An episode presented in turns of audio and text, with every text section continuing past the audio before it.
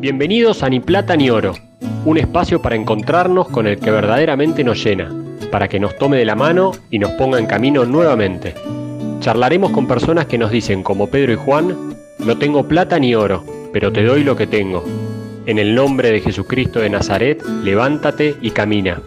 Este podcast es a beneficio de los hogares de la parroquia Nuestra Señora del Pilar. Si te gusta, te pedimos que nos ayudes donando a través del link que está en la descripción de cada episodio. Muchas gracias. Arrancamos. Hola a todos, bienvenidos a un nuevo episodio. Hoy tenemos el placer de tener con nosotras charlando a Patricia Weinberg. Patri, como le decimos, fue profesora mía de Biblia. Ella es una genia dando clases de Biblia y otros temas que siempre sus clases se llenan por todo lo que sabe y por cómo lo transmite también. Patricia nació en Argentina, se recibió de licenciada en estudios orientales en la Universidad del Salvador. Después fue profesora en la universidad, es miembro de la Acción Católica hace un montón y participó, por ejemplo, en la Comisión Episcopal de las Relaciones con el Judaísmo de la Conferencia de Obispos y también trabajó en la Secretaría de Culto y Derechos Humanos en Argentina. Ya hace cuánto tiempo que, no sé, vive en Miami. 20 eh, años. 20 años que vive en Miami. Eh, acá sigue dando clases, talleres, dirige la catequesis de la parroquia St. Hugh y también está casada con Adrián Zapatero hace más de 30 años y tiene dos hijos. Adrián es diácono, eh, bueno, y mucho más, su currículum es larguísimo. Sol, yo la conocía a Patri porque es presentadora de EWTN, el programa, y, hace, o sea, si, si se quieren fijar después en, está en YouTube, series buenísimas, una acerca de, los discípulos, los apóstoles o los discípulos. Apóstoles, eh, los apóstoles, esos amigos de Jesús, que son tres series. Una de ellos, otro sobre Jesús, nos habla en parábolas, y la tercera, que fue la última que grabé el año pasado, los milagros de Jesús, o sea, los testigos de los milagros. Bueno, espectaculares, los, los, mandamos a todos a que después vayan a YouTube y que los escuchen porque no tienen desperdicio. Y también está en la radio, Patri, en Radio Paz tenés un programa, ¿no? Es de la Arquidiócesis de Miami, la radio arquidiocesana en español. Sí, hace como ocho años, no sé, muy gracioso. Me invitaron para hacer ocho programas y ya va el octavo año. Así que es un poco exagerado esto, pero bueno, todos los lunes de dos a tres me escuchan de Argentina y de varios lugares de España mm. también, porque se puede entrar por computadora y es una hora que se llama Descubramos la ternura de Dios. Y la descubrimos a través de su palabra. Buenísimo. Y de ese tema justo, Patri, queríamos hablar con vos, de descubrir a Dios y encontrarnos con Dios a través de la palabra. Bueno, Patri, qué lindo tenerte acá. Para empezar, como siempre empezamos con todos nuestros invitados, queremos que nos cuentes un poco ¿Cómo fue tu encuentro con Jesús? ¿no? ¿Cómo nació tu fe? Bueno, primero es lindo contar que es un poco rara mi, historia porque sale un poco de lo común en el sentido de que yo soy hija de un papá judío y mi mamá católica. Papá practicante de su judaísmo, mamá no. Entonces, realmente yo me he criado en un ambiente completamente judío, iba al colegio hebreo, o sea, para mí era lo único que existía de alguna manera. Y desde muy chica siempre me atrajo mucho, será porque el judío tiene costumbre milenaria de transmitir a sus hijos la historia de, su propia identidad, porque el judaísmo es mucho más, como dicen, que una religión, ¿no? Es una, forma de vida como lo que es el cristianismo y demás, eh, y otros cultos. Entonces, esto de transmitir al niño, además de ser un mandato de Dios, porque eso lo rezan cinco veces, hablarás a tu hijo cuando estés de camino, cuando estés en tu casa, o sea, el hecho de que es una fe que se transmite de padres a hijos constantemente. Papá lo hacía conmigo. Ejemplo, en lugar de contarme Caperucita Roja y, el lobo, algún cuento de la época, ya ahí se me está notando que tengo 60 años. ¿no? no, son ¿Qué te contaba de Moisés? Claro. La historia de, la huida de Egipto. ese, ese tipo de historias. Claro, y era una cosa que unía la imaginación de mi, de mi, persona como niña, ¿no? Y después te quedabas imaginando toda una cosa tan linda, tan grande, tan imposible de no pensarlo, ¿no? En, en la mente de un niño, aparte de nosotros creo que teníamos un poquitito más de imaginación porque no existía tanto lo visual. Es verdad. Mm. Entonces era todo mucho más auditivo, te contaban cuentos, entonces vos te imaginabas la historia, no la podías ver. Claro. Entonces, bueno, imagínense que así me crié. Y una cosa muy curiosa que me desarrollé, pero para nada impulsada ni empujada ni nada, de una manera natural, una inclinación muy grande hacia lo que era la Sagrada Escritura, ¿no? Mamá tenía su Biblia en un estante en, en, en, la biblioteca de casa y yo en cuanto pude me acuerdo que me subí a una mesa para poder agarrarla y bueno, y me, me, puse a leerla un poco como de repente lo que hacía mi papá conmigo, era ya entrar yo sola. Obviamente pero, que estaba re asustada. Pero, ¿no? pero, era católica, era la Biblia católica, no era como era que estaba yendo en contra de algo o, o era escondidas, ¿cómo era? No, no, no, no, en casa hubo una, yo les quiero contar que una de las una de las maravillosas características de mis papás, que hago un pequeño paréntesis, me adoptaron cuando tenían casi 50 años. Yo hoy tengo 60 y si vos me decís que ahora tengo un niño de 10 años, me subo arriba del techo, ¿viste? porque claro. realmente la paciencia, el amor y toda la gracia fue enorme. Y una de las características de mi casa fue la libertad pero una libertad buena, no una libertad de hacer lo que se me cante, pero en esto la libertad de, de bueno, de buscar el camino, ¿no? Y te cuento que la Biblia que tenía mi mamá era protestante, se me quedaba ah, no Una ensalada.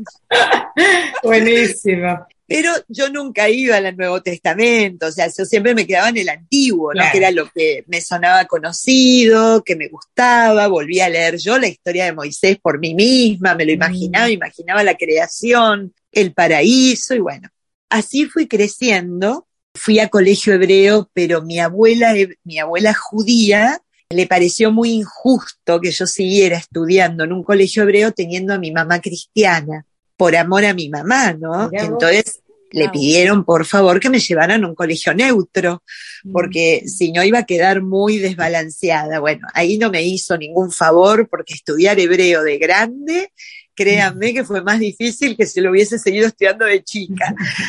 Entonces yo fui a un colegio del Estado, un colegio normal, normal número 7, desde primer grado hasta quinto, en el mismo colegio. Y bueno, continué un poquito con este afán de leer, me encantaba de leer, me gustó siempre leer mucho y la Biblia era lo que prefería. Entonces pasó algo muy curioso. Yo vivía en Villa Crespo. Los que conocen la capital federal era Villa Creplach, porque era la, la comunidad judía. Claro, de toda la comunidad judía, generación tras generación. Entonces iba a un colegio del barrio en donde de 32 chicas del aula, 26 eran judías y solo 6 eran no judías.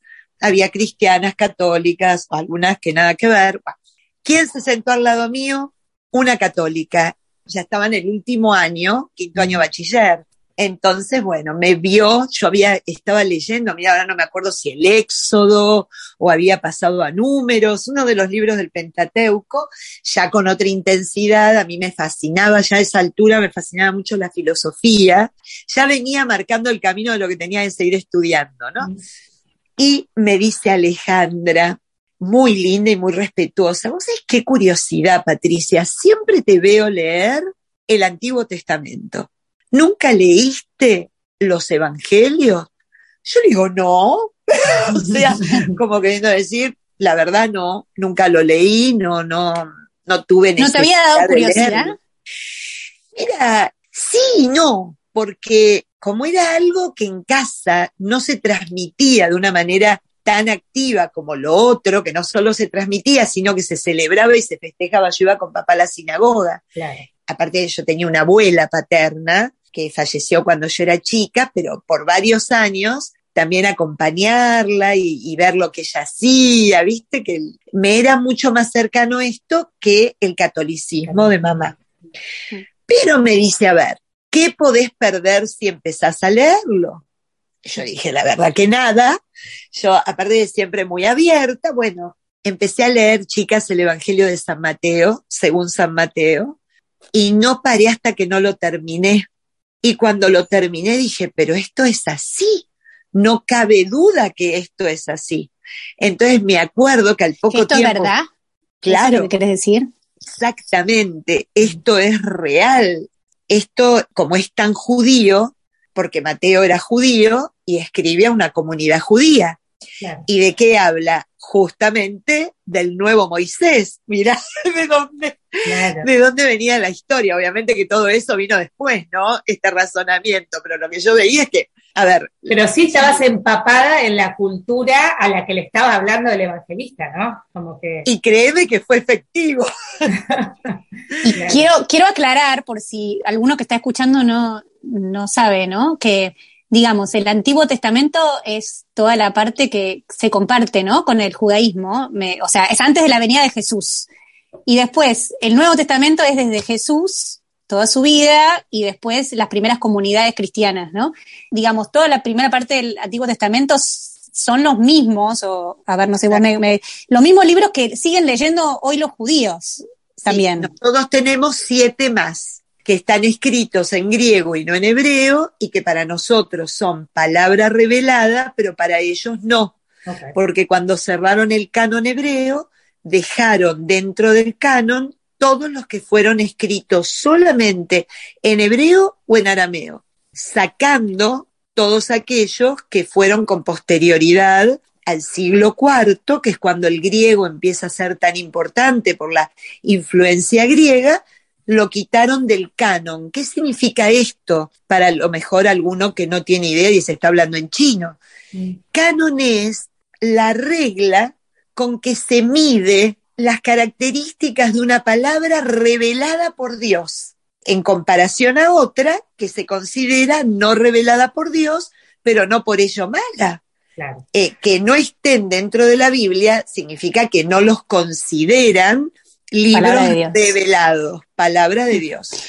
Quería aclarar esto porque justo, gracioso, una de mis hijas de nueve años me preguntó ayer o anteayer, pero Jesús de qué nacionalidad era? Bueno, era judío, del pueblo judío. Me dice, pero, pero es católico, no judío. Y claro, entonces como decir, bueno, no, o sea, nosotros venimos del judaísmo. Somos parientes. Eh, claro. Esto es, claro, hasta que nació Jesús y de ahí salimos los cristianos, que somos los seguidores de Jesús, pero venimos del judaísmo y compartimos los mismos libros, bueno, menos lo que acabas de explicar de mismas al raíces. principio. sí. Mm. Absolutamente. Y no solo eso, Teresita, fíjate que el Nuevo Testamento es absolutamente cumplimiento de todo lo que está prometido y anunciado en el Antiguo. ¿Por qué les hago este comentario? Porque es indispensable conocer el Antiguo para poder vivir con mayor profundidad la promesa, el cumplimiento, el amor de Dios por nosotros, porque nosotros creemos en un Dios que promete y cumple, Mm. que dice y hace, que anuncia y lleva a cabo. Entonces es una auténtica historia de fe, no de un pueblo, fíjense. A mí me encanta contar esto, que por qué, vos me preguntabas cuál fue tu primer encuentro. Mi primer encuentro fue ese con Mateo, en donde Mm. yo descubro que este Cristo, como Mateo, se lo- como Pedro le dirá en Cesarea de Filipo, es el Hijo de Dios, es el Mesías, es el Salvador. Ahora bien, fíjense esto, que cuanto más penetras en lo que es la Sagrada Escritura, en realidad lo que más haces es contactarte y encontrarte con el que habla en la Sagrada Escritura, que es Dios. La Sagrada repetí eso, Patrick. Claro, fíjate, la Mm. Sagrada Escritura es la revelación de alguien que nos ama tanto que se quiere dar a conocer. ¿Viste, Sol? Mm. Se quiere dar a conocer. Cuando vos amás, vos querés que el amado te conozca, pero además nos invita a entrar en esa relación. En una palabra, no es para que la leamos, la aprendamos de memoria o aprendamos conceptos que me tengo que acordar porque si no significa que no soy creyente. No, significa que me tengo que predisponer para escuchar al que todos los días viene a decirme algo nuevo de él y de mí. Porque como es una relación, lo que él revela de él hace que yo revele algo de mí en relación a él. Porque estamos encontrándonos. Cuando él me revela el perdón, hace que yo revea en mí cómo está el perdón en mi vida, cómo mm. está la misericordia en mi vida. Cuando él me habla de la providencia, hace que yo me cuestione si realmente confío, ¿no? O sea, podríamos seguir enumerando ejemplos. Estaba pensando eso, Patri. Leíste el Evangelio y creíste, sí, es así. Jesús. Claro, ¿qué pasó? ¿Cómo, cómo que creíste? No, y sobre todo porque no es que creo que existió Jesús, sino de golpe conociste a Jesús. O sea, digamos, conociste a Jesús hoy. O sea, eso es, la, es como el salto que la palabra da, lo que decís vos, ¿no? Que no es solo leer desde la cabeza, sino que es un encuentro. Y, yo quiero preguntarte qué pasó ahí, porque, o sea, hoy los judíos siguen esperando al Mesías. Y entonces, ¿qué fue lo que hizo que vos dijeras, es este? Bueno, muy probablemente a lo mejor la palabra y su revelación a mí me corrió el velo para poder decir, es este. A ver, cuando hablamos de cuestión de fe es muy difícil explicarlo. Como decía recién Sol, o crees o no crees. Lo que sí es muy importante señalar que ese fue el puntapié inicial. Después de eso vino realmente todo un trabajo que sigue hasta el día de hoy. Un trabajo porque, ¿qué pasa? Es ir creciendo en la fe ir experimentando un montón de cosas que son completamente pasadas por la etapa emocional, por la etapa de que tengo que cumplir, tengo que hacer todo lo que se me pide, por la parte intelectual, pasás por la parte ritual, ¿viste? el ritualismo absoluto, hasta que todo eso te lleva a experimentar un camino al corazón, eso se lo debo mucho al SEA, ¿no? Al centro Santa María, un camino al corazón que te cambia la manera de relacionarte con Dios y con vos misma. Entonces ya entras a ver que se revela, ver que quiere que lo conozcamos, pero no de cualquier manera, sino de corazón a corazón. Entonces ahí involucra toda tu vida. Por eso es que ese día me cayó el 50, mm. pero no significó nada más que eso. ¿Y qué? ¿Y fuiste y le dijiste algo a tu papá? En ese momento no le dije nada, pero fue muy gracioso mi reacción. Acuérdense, tenía 17 años, fui a una iglesia y le dije a un cura, me acuerdo la iglesia y todo, y me cura al nombre del cura y todo. Era la iglesia de Betania y en Medrano y casi Corrientes, me acuerdo. El padre se llamaba Armando. Este, dije, me vengo a bautizar. Eso hizo el cura. Se rió. Se empezó a reír y dijo, ah, mira, este, qué interesante. Entonces, ¿sabes qué vamos a hacer? Vamos a prepararnos bien. Allá en Argentina no es común que un adulto se bautice. En Argentina es común que los niños ya vienen hechos de fábrica, bautizados o a lo sumo tres, cuatro años, cinco, pero no más que eso. Entonces, un año entero fui a misa yo me puse de novia después con un chico que era católico, un chico de, la Acción Católica, que fue el que me la presentó, en realidad no la conocía sino a través de él, y empecé a ir a la capillita, que hoy es parroquia, la parroquia del Buen Pastor en Caballito, muy cerca de mi casa y en Parque Centenario, cerquita del Parque Centenario, todos los domingos por un año. ¿Ibas a, a misa y también tenías que prepararte para el bautismo? Todavía no me, no me ah. estaban preparando. A mí me dijeron, un añito tenés que empezar a ir a misa. Yo me iba todos los domingos a misa y claro, ustedes no lo conocieron, pero como Dios hace las cosas y te muestra cómo te quiere, el sacerdote que daba misa en ese lugar era Monseñor Manolo Moledo, que era absolutamente impresionante. Él tenía 80 años y todos nosotros que no pasábamos los 20, estábamos todos los sábados a la tarde tres horas con la boca abierta escuchándolo, para que se den una idea. Era un hombre de edad con un joven en el corazón y realmente espectacular. Entonces imagínate vos el año que me di junto a, esa, junto a ese personaje que después terminó bautizándome y siendo mi primer director espiritual, hasta que falleció. Un lujito, ese mimo, ese abrazo del Señor que cuando te busca, te llama y cuando te llama se asegura que sientas que no estás sola, ¿viste? Va caminando con vos con todas las dificultades, las dudas y, todos los líos que uno se mete a esa edad y, nada, y, siguiendo buscando, ¿no? Porque el alma del joven es muy, muy, muy de buscar y de, mm. y de tratar de, impacientemente de, de encontrar la respuesta cercano al 14 de marzo, que fue cuando me bauticé, un sábado a la mañana, me dijo, Monseñor, tenés que tomar unas clases de catequesis con una monjita.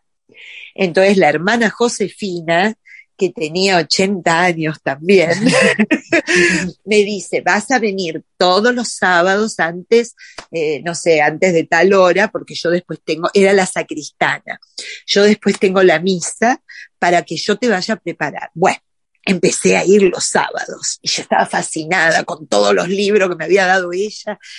Empezamos a ver la historia de la salvación. Entonces, cuando empezó con el Antiguo Testamento, le digo, ay, hermana, qué lindo y qué profundo, porque vio lo que quería decir el Señor en esto. Vos le verás la no, más que ella, antiguo, En el Antiguo en el antiguo, en el antiguo. Entonces la monja me miró Sí, sí, me parece muy bien, así es, así es, así es. Bueno, la siguiente clase tal cosa, hasta que se cansó y me dijo, el sábado que viene te bautizás. Así que bueno, ahí sí se lo tuve que decir a papá por lo que me preguntabas, Tere. Ah, recién ahí. Entonces papá dijo, muy bien, quiero avisarte que si te vas a bautizar, esta noche no vas a poder entrar en casa. Entonces yo dije, les recuerdo que ustedes tenían un trato. Ustedes dijeron, no le vamos a dar ninguna religión y la va a elegir cuando cumpla 18 años.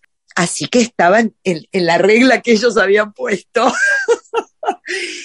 y bueno, y no pasó nada y pude entrar esa noche sin ningún problema. Así que, y al día siguiente fui a misa y tomé la comunión por primera vez y, fue todo. ¿Y tu familia del lado paterno? No, mira, mi familia del lado paterno, el único creyente y práctico era mi papá. Ah. Los demás, ni fu ni fa, como la mayoría, a lo mejor de, muchas familias argentinas, que eso sí, se sentían orgullosamente judíos, pero no de ninguna manera eran practicantes, ¿no? Algo que me gusta aclarar hoy y algo que yo le decía a papá con los años.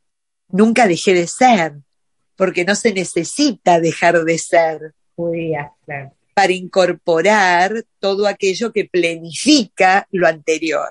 Todo lo contrario, de hecho, yo ya había empezado mi segundo año de universidad y me dediqué toda la universidad, siete años, acá es un doctorado, a estudiar el judaísmo, el cristianismo y tuve que estudiar el islam también porque me, me especialicé en cercano oriente, pero mi fuerte fue judaísmo y cristianismo, prebíblico para entender lo bíblico y todo lo, lo, que viene después ya de, cuando la iglesia queda constituida, ¿no?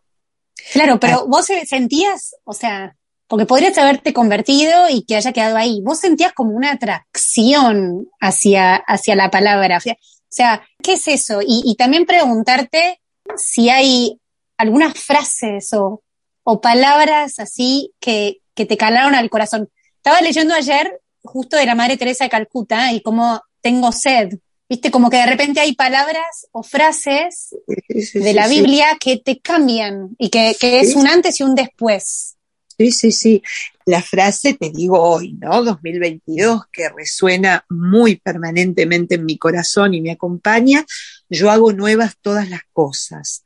Esta cosa que viene siendo anunciado ya por Dios a través del profeta Isaías, que es el más mesiánico de todos los profetas, el que más habla del Mesías, desde el libro de Emanuel hasta el final, un cielo nuevo y una tierra nueva, pero el Señor cuando se pone en sí, yo hago nuevas todas las cosas, fíjate que, ¿por qué me cala desde hace un tiempo largo esta parte? Porque es lo que más nos cuesta, esa cosa de atrevernos a lo nuevo, ¿no? Ese cielo nuevo y esa tierra nueva que, identificamos como algo que va a pasar en algún futuro casi eterno, o sea, más allá de esta vida, ah, ah, es diario. El cielo nuevo y la tierra nueva te la hace todos los días para que vos puedas empezar cada mañana de una manera distinta, de una manera nueva con Él. Porque justamente de eso se trata. Eso para mí es fundamental.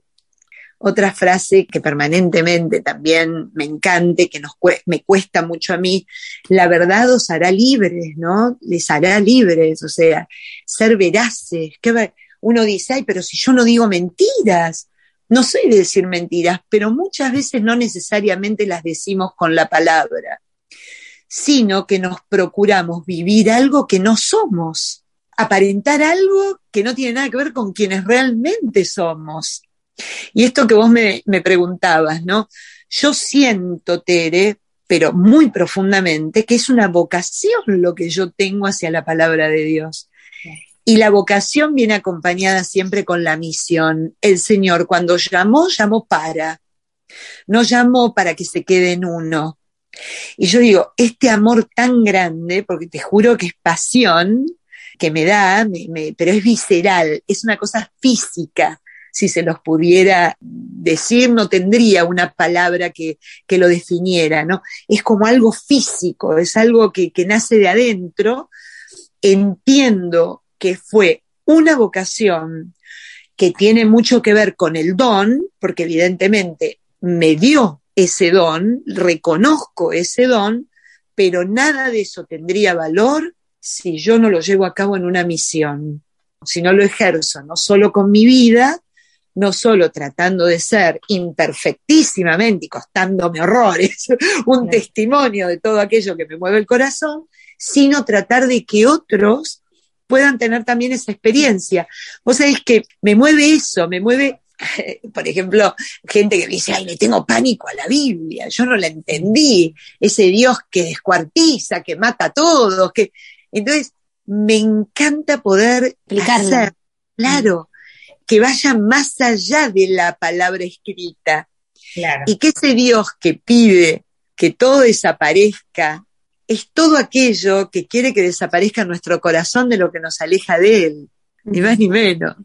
Pensaba eso, que mm, la palabra de Dios que tanto, sobre todo el Antiguo Testamento, que tan a veces difícil de entender es, explicado por vos, tiene un sentido, o sea, en tus clases como que tiene un sentido totalmente para cada uno y, y bajado y hoy, pero ¿cómo puede ser una persona que quiere rezar con la Biblia para poder leerla y, rezar realmente sin, o sea, y no quedarse confundido, asustado. Mira, gracias a Dios, Opsita, hay muchos recursos hoy día. O sea, los recursos que tenemos hoy, pero multiplican los gustos de cada mm. uno, ¿no? O sea que tenés de todo. Voy a dar varios ejemplos uno entra al Evangelio del Día, pones el evangelio del día.com y ahí tenés la palabra del día y un comentario abajo, que todo eso te ayuda con el comentario a entrar en tema. Después tenés en Argentina el padre Pedro Brasesco, que se los recomiendo porque es un genio, comenta la palabra de todos los días, el padre Sarzano comenta la palabra todos los días. Pero más que nada el Evangelio, ¿no? Sí, yo vos sabés que una de las cosas, y eso es por defecto, el Evangelio es importantísimo porque es la palabra de, de Dios ya encarnada que viene a traernos, pero cuando se presenta, por ejemplo, yo cuando pongo el Evangelio del día, me presenta primera lectura, Salmo y Evangelio. Y hay que hacer las tres cosas. Eso es lo que muchas veces yo me salteo. Claro, pero es una pena porque ahí es donde te vas acostumbrando a ver lo prometido, hecho, cumplimiento. o sea. ¿Sabes qué, Patricia? Justo eh, una persona mayor me comentaba y me decía, ¿por qué no sacan la primera lectura cuando voy a misa, esa persona es una persona que va a misa bastante y me dice, no tiene nada que ver con mi vida. El, Antiguo Testamento, o sea, que vayan directamente al Evangelio, no tiene nada que ver conmigo, el Antiguo Testamento no se entiende y es algo totalmente ajeno. ¿Por qué no lo sacan? me decía. Y quizás antes de, o sea, que, no sé lo que le habré dicho yo, pero quería saber qué le dirías vos a esa persona. Yo le diría, parafraseándolo a San Jerónimo, el Evangelio sin escritura no existe. Carecería de valor, porque si Jesucristo es la última de las palabras del Padre encarnado, tengo que conocer las anteriores, que me fue preanunciando todo aquello. ¿Y cómo nos enseña la Iglesia? Hago este paréntesis que debemos de leer el Antiguo Testamento, lo debemos de leer en clave cristológica. El Antiguo Testamento, las cartas de Pablo, que son el Nuevo, las cartas de Santiago, las cartas católicas, Santiago, Pedro, Judas, Juan, los hechos de los apóstoles, que también son usados, son textos usados en la primera lectura muchísimas veces o en la segunda, antes del Evangelio, son cristocéntricas y todas las demás también, aunque no lo mencionen, porque toda la Sagrada Escritura está dirigida a Él, lo señalan a Él. Entonces, con cuánta mayor profundidad lo vas a reconocer si entendés todo aquello que precede a su encarnación, porque Él existía desde la eternidad. Entonces, desde la eternidad estaba junto al Padre cuando el Padre reveló lo que reveló en el Antiguo Testamento. Yo creo que lo que cuesta es que eso se relacione con mi vida hoy.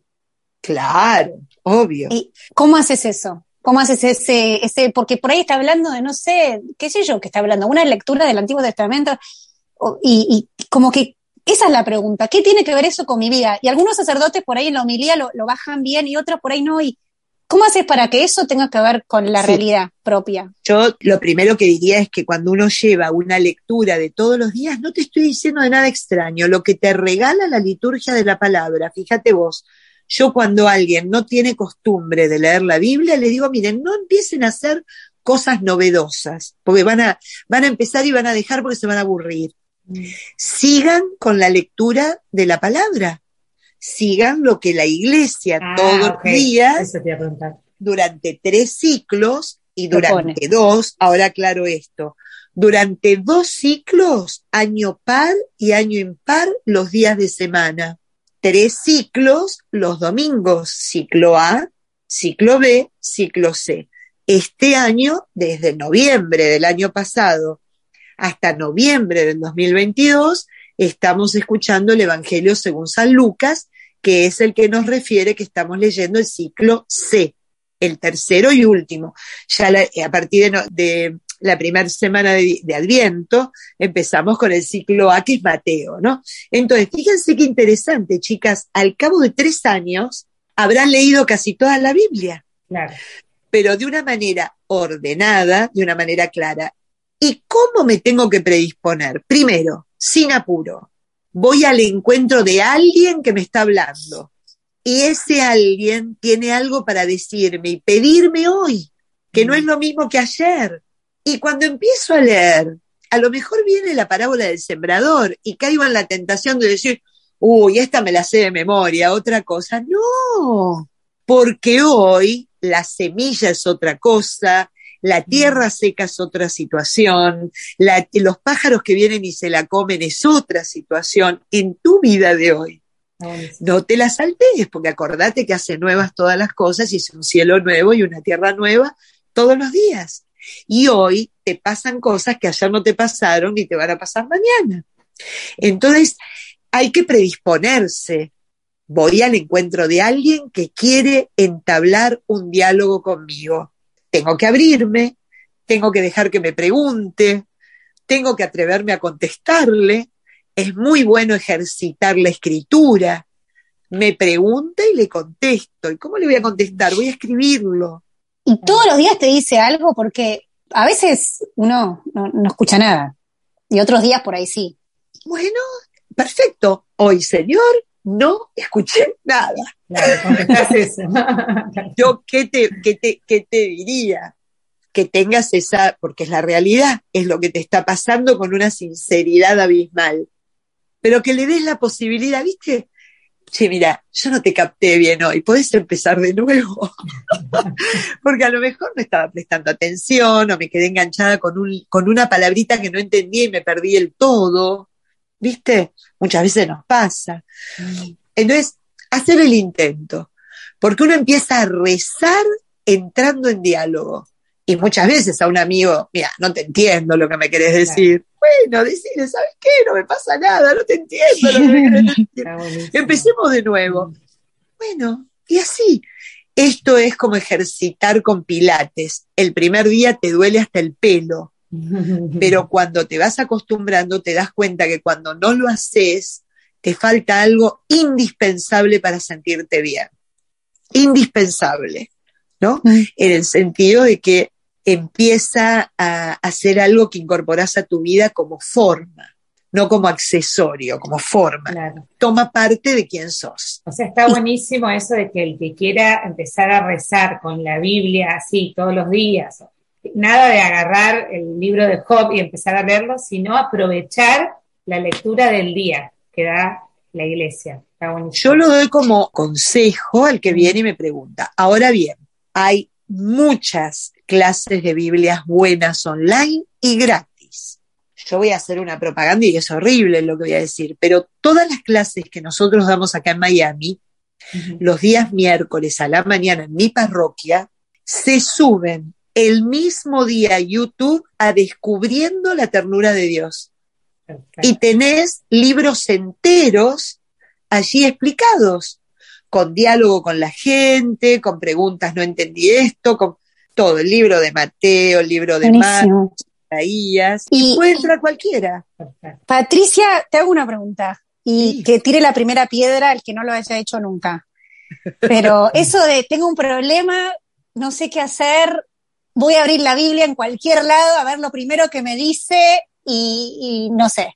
¿Qué, ¿Qué, le decís a alguien que hace eso o que, y que de repente por encuentra algo, pero...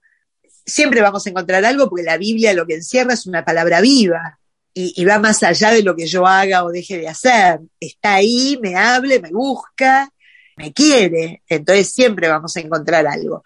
Yo no soy adepta a eso, porque eso tiene como una especie de pensamiento mágico.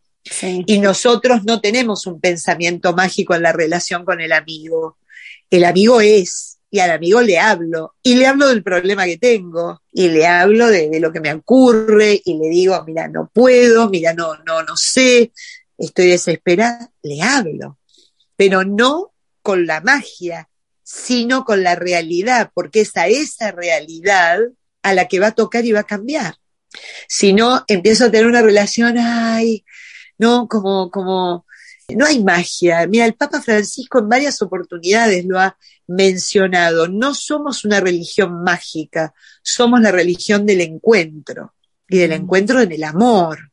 Y el amor siempre cambia, toca, mueve, saca, levanta, ¿no? Como a Pedro adentro del mar cuando se está hundiendo.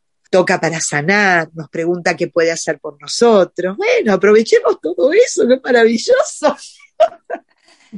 Eh, yo tengo así, me, me, noté todo lista de preguntas, ¿eh? pero desde hace años. siempre, siempre nos explicaron que la Biblia, que la palabra era viva, eficaz y actual. Vos hablaste que era viva, actual también, pero ¿qué quiere decir que es eficaz?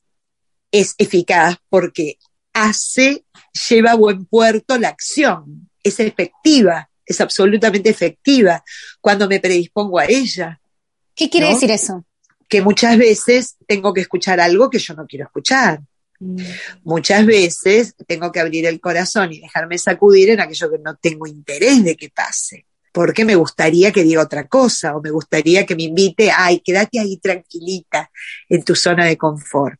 En cambio, me está llamando algo que me cuesta. Bueno, empezar a entender eso, ¿no? Por eso es eficaz.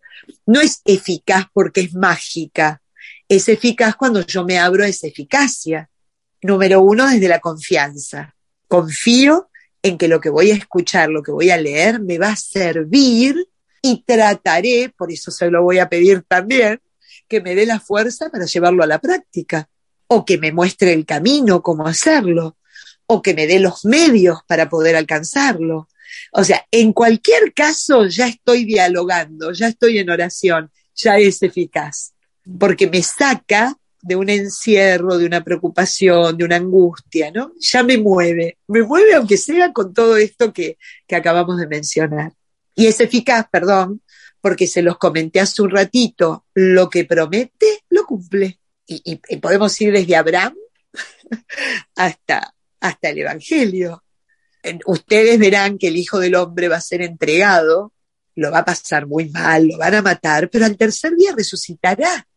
Escuchaban en modo piloto automático, porque cuando lo crucificaron no creyeron en cómo terminaba la frase. ¿Qué decía el Señor? Tres veces, no una. Resucitará. Por eso lo que hace el discípulo amado en el Evangelio de Juan, que entra al sepulcro, se sonríe contempla, el texto griego dice, contempló y creyó. Creyó en aquello que había escuchado. Entonces, eso es, ¿no? Por eso es eficaz. Otra cosa, Patricia, y me encanta que, que estés acá también para preguntarte esto. Yo me doy cuenta que cuando uno estudia un poquito la Biblia, me acuerdo, no sé, en clase de teología en la universidad, como que te, se te abren los ojos.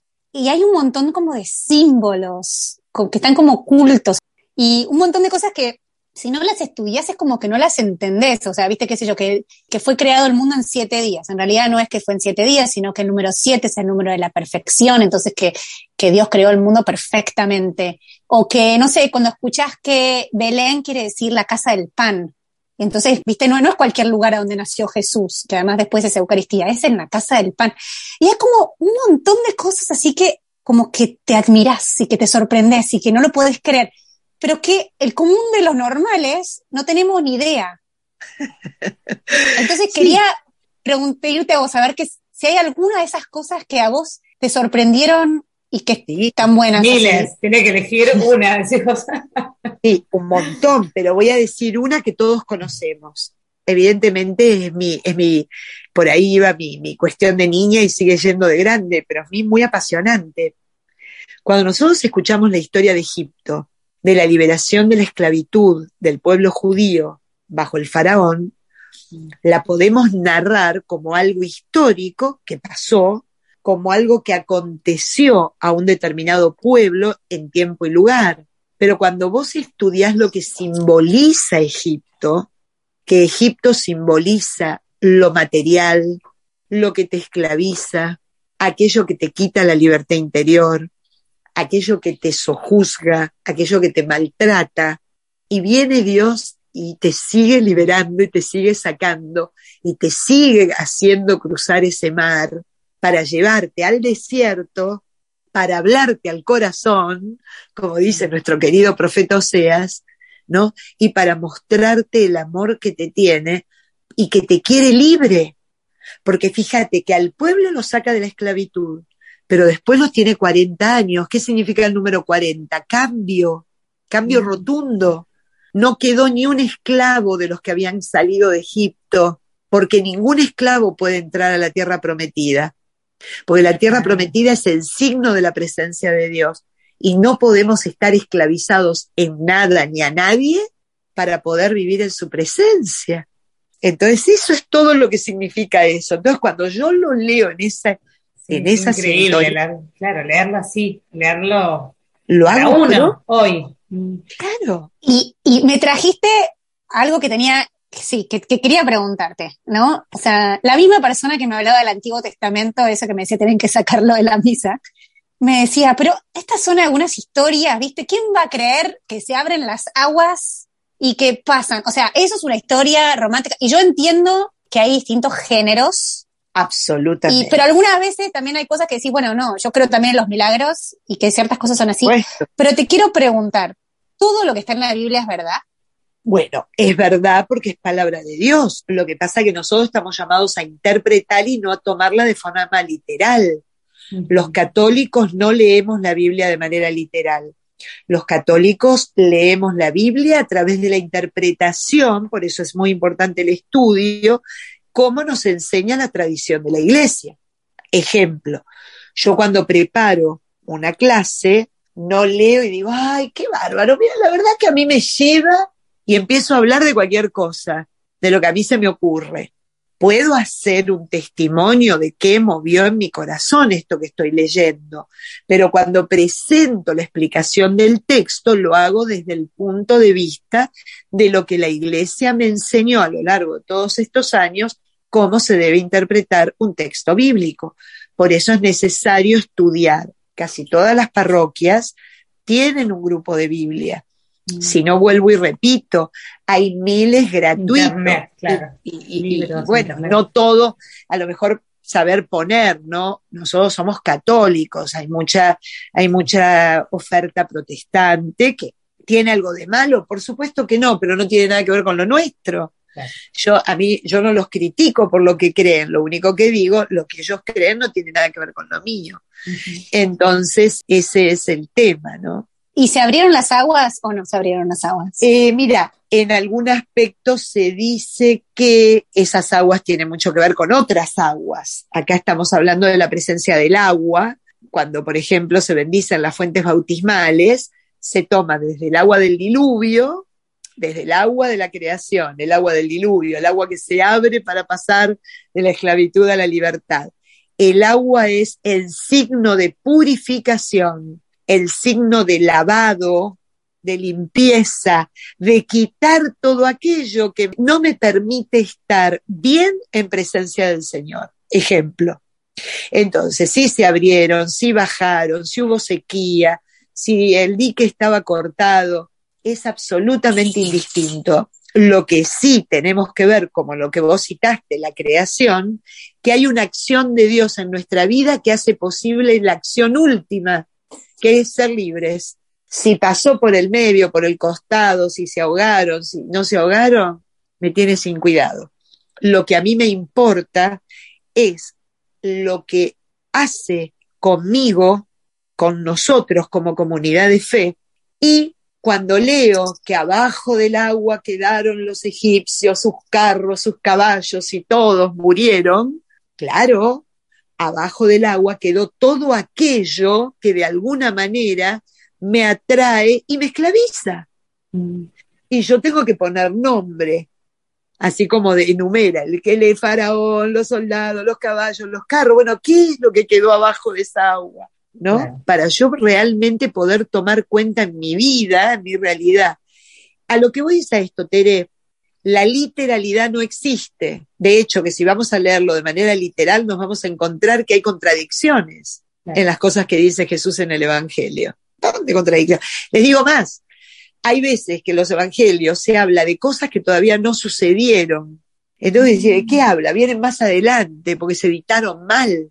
Me tiene sin cuidado. El Evangelio no es un libro de historia, el Evangelio no es un libro biográfico, el Evangelio no es un libro arqueológico ni de datación.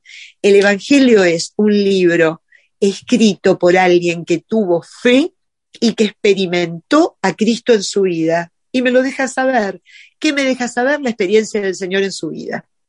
De la manera. inspirado, ¿no? Se, se habla de que fueron inspirados por el Espíritu Santo todos los agiógrafos, los escritores sagrados, son inspirados por el Espíritu Santo. Dice la Iglesia, cuando explica, que el escritor sagrado bíblico se inspira a través de, la presencia de Dios con el Espíritu Santo, pero utiliza toda su naturaleza, importantísimo, y por eso los distintos géneros, para poder plasmar aquello que Dios le inspira. Por eso tenemos un tipo que escribe épica, el otro que es contralegalista, el otro que es romantiquísimo. Cada uno con su estilo y con lo que vivió, digamos. Ahí está, y con su contexto.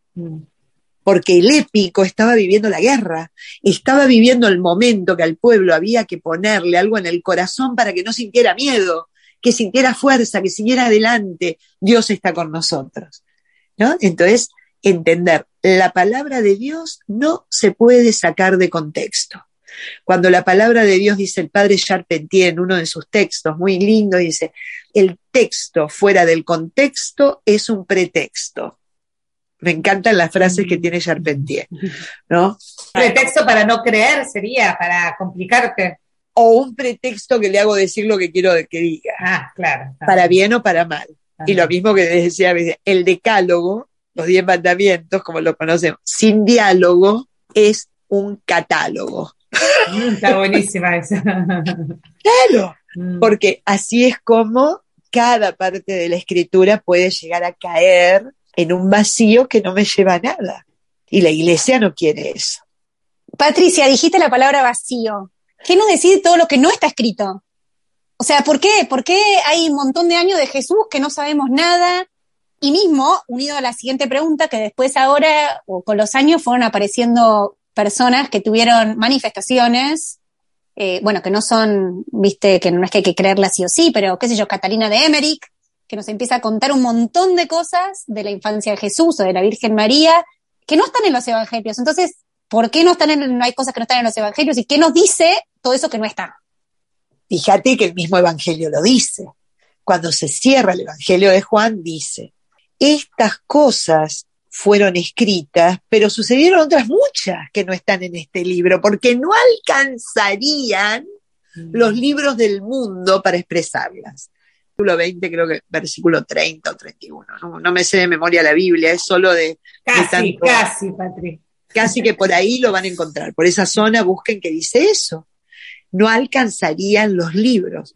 ¿Qué significa eso? Que por supuesto Dios se manifiesta de otras maneras. La iglesia que considera, Tere, que es revelación, la Sagrada Escritura y es revelación la tradición. ¿Y a qué llamamos tradición? El magisterio, la vida de los santos, ¿no?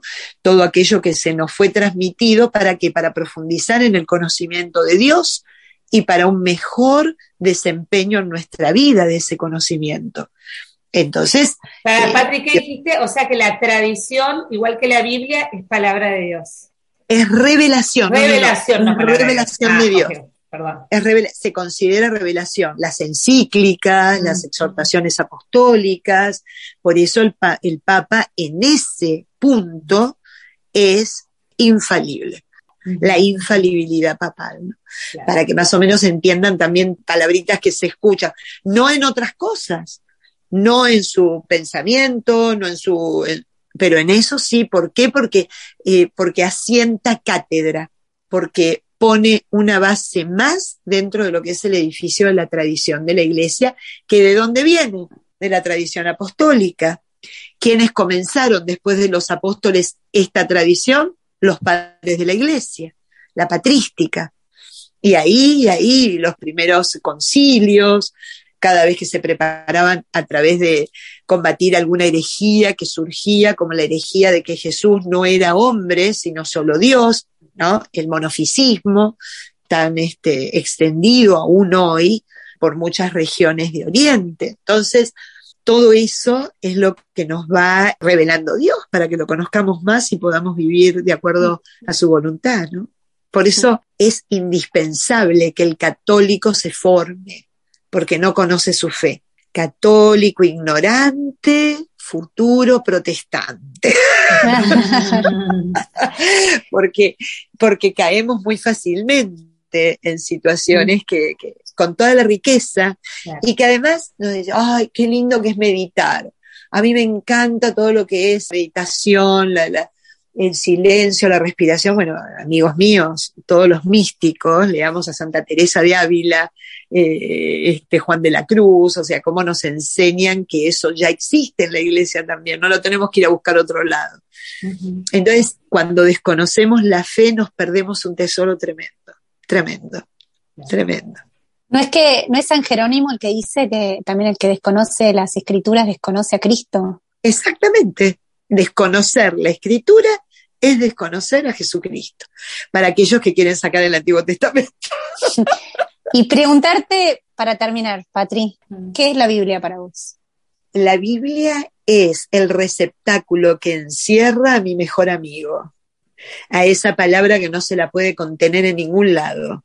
Es la manera que me regaló para que yo donde esté pueda estar en contacto con él cuando quiera, pero siempre sabiendo que lo que contiene es mucho más grande que la misma presencia del libro, porque lo que contiene es el mismo, el mismo. Es una, para mí es una declaración de amor.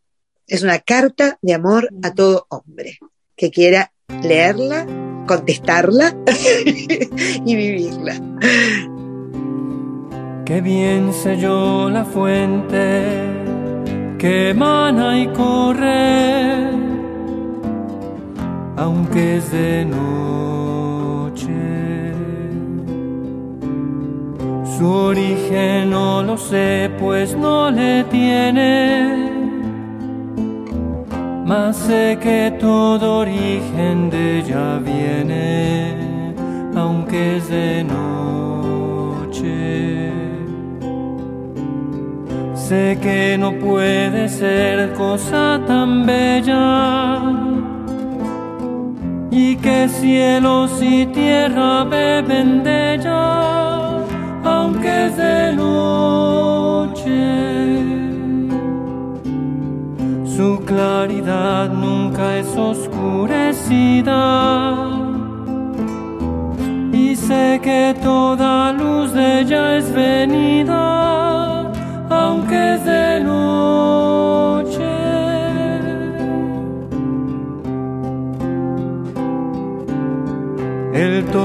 Que nace de esta fuente. Piense que es tan capaz y omnipotente, aunque es de noche. Y esta eterna fuente está escondida en este vivo pan por darnos vida que es de noche a esta viva fuente que deseo. En este pan de vida yo la veo, aunque es de noche.